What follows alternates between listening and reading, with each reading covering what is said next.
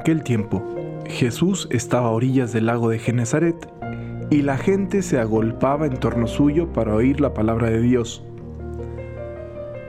Jesús vio dos barcas que estaban junto a la orilla. Los pescadores habían desembarcado y estaban lavando las redes. Subió Jesús a una de las barcas, la de Simón, le pidió que la alejara un poco de la tierra y sentado en la barca enseñaba a la multitud.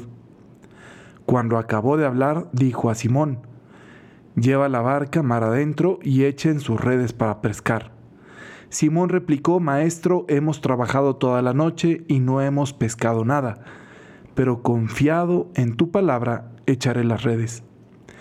Así lo hizo y cogieron tal cantidad de pescados que las redes se rompían. Entonces hicieron señas a sus compañeros que estaban en la otra barca para que viniera a ayudarlos. Vinieron ellos y llenaron tanto las dos barcas que casi se hundían. Al ver esto, Simón Pedro se arrojó a los pies de Jesús y le dijo, Apártate de mí, Señor, porque soy un pecador. Porque tanto él como sus compañeros estaban llenos de asombro al ver la pesca que habían conseguido. Lo mismo le pasaba a Santiago y a Juan, hijos de Zebedeo, que eran compañeros de Simón. Entonces Jesús le dijo a Simón, no temas, desde ahora serás pescador de hombres. Luego llevaron las barcas a tierra y dejándolo todo, lo siguieron.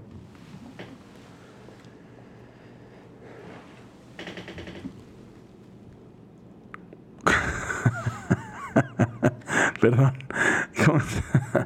es que me quería como arrancar con una frase y, y se me fue. Pero estaba pensando en, en la personalidad de Simón. Eh, la verdad es que. La verdad es que me consuela mucho él. Me consuela mucho pensar en cómo sería el corazón de este primer papa, de Pedro, ¿verdad? Eh, me, siempre me he sentido como muy identificado con, con su personalidad. Eh, porque Pedro no era. O sea, Pedro no era el perfecto. ¿No? Pedro no era el que siempre estuvo estar en el lugar indicado, el que siempre supo mantenerse, el que siempre supo cómo hacer las cosas. No, la verdad es que no, la verdad es que Pedro fue bastante imperfecto. O sea, Pedro era bocón, era pretencioso, era envidioso, Pedro era cobarde, Pedro em, era egoísta, Pedro era agresivo. Y Pedro amaba profundamente al Señor. ¿Y cómo no va a ser fácil identificarnos con una figura así? Es fuertísimo, ¿no? Cómo a veces nosotros nos sentimos alejados de Dios por nuestras imperfecciones. Y Jesús está fundando su iglesia usando a este hombre tan imperfecto como piedra. O sea, qué fuerte, ¿no?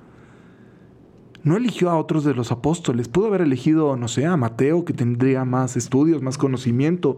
Pudo haber elegido a, yo qué sé, pudo haber elegido a Juan, que demostró la fidelidad, ahí estuvo al pie de la cruz, de hecho le encomendó a su madre. Pudo haber elegido a, no sé, a Santiago, que fue el primer mártir de los apóstoles.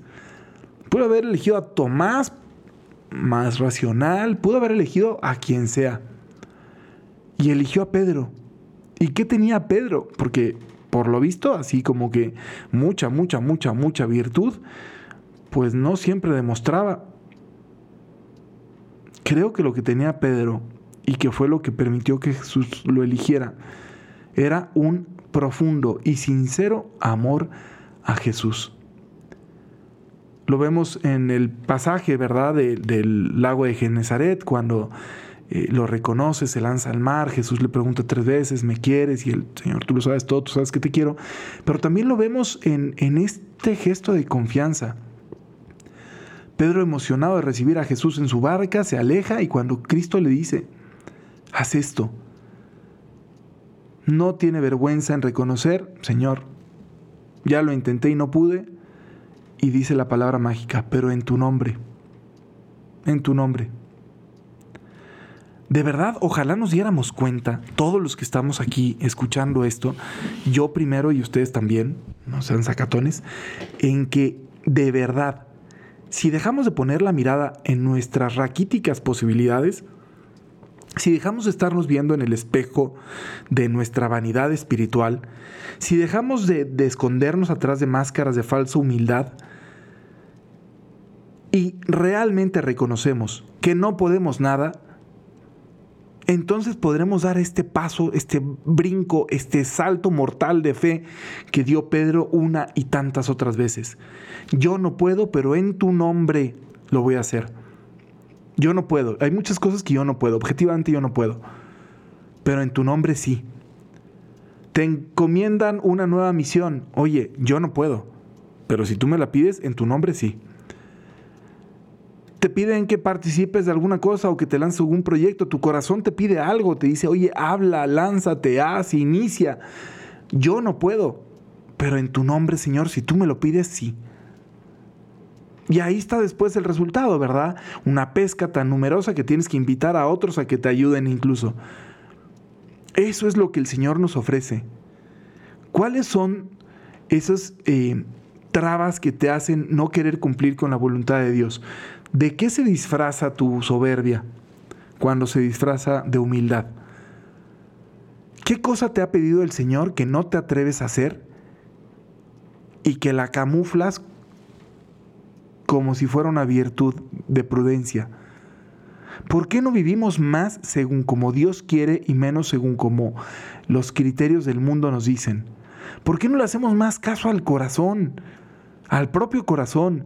¿Por qué no empiezas a pensar hoy, en este día, qué es lo que te gustaría cambiar de tu país, de la sociedad, de tu familia, de tu propia vida? ¿Por qué no tenemos más valor y nos fiamos de que ahí está, en esos deseos, ahí está escrita la voluntad de Dios para nosotros y que lo que nos hace falta es tener confianza, la valentía de confiar. El Señor no nos va a mandar a una lucha que sabe que no podemos afrontar. El Señor no nos va a pedir una misión que sea más grande que nuestras fuerzas. No es cruel, Dios no es cruel. Si algo puso en tu corazón y eso está empezando a resonar cada vez con más fuerza, entonces es la llamada del Señor que te está invitando. Y seguramente tú sabrás que no puedes hacer un montón de cosas, pero en su nombre sí. La primera vez que yo pensé en la idea del sacerdocio, claro que por un lado me emocionaba, pero desde luego que la duda de si yo sería digno me persiguió desde el día uno que entré al candidatado hasta el día uno antes de ordenarme. Claro que yo soy bien consciente, constante y continuamente de mis limitaciones.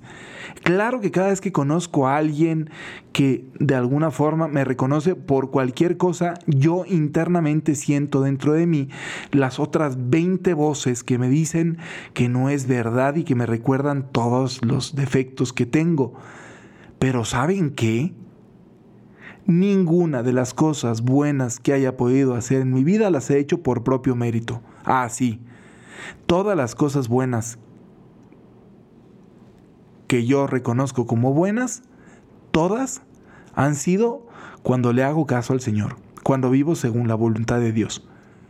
Todas. Entonces, deja ya de poner límites como si tú fueras Dios. Tú no eres Dios. Dios es Dios. Si Dios te pide algo, en su nombre, no en el tuyo, en su nombre. Lanza las redes, lanza las redes de lo que sea que estés a punto de iniciar. Lanza las redes de aquello que tu corazón te está pidiendo. Lanza las redes de lo que tu conciencia te está pidiendo. Lanza las redes de lo que la valentía y la honradez y la honestidad y la rectitud y la decencia y la prudencia te estén pidiendo. Lanza las redes de lo que el bien te está exigiendo. Lanza las redes de lo que la verdad te dice. Lanza las redes, lánzalas, lánzalas. Pero en el nombre del Señor, no en tu nombre. No seas tonto, tonta. No seamos ingenuos. En nuestro nombre no. En el nombre del mundo tampoco. En el nombre de los demás tampoco. En el nombre del Señor. Ahí se lanzan las redes. En su nombre se realizan los milagros y en su nombre se construyen las cosas que valen la pena.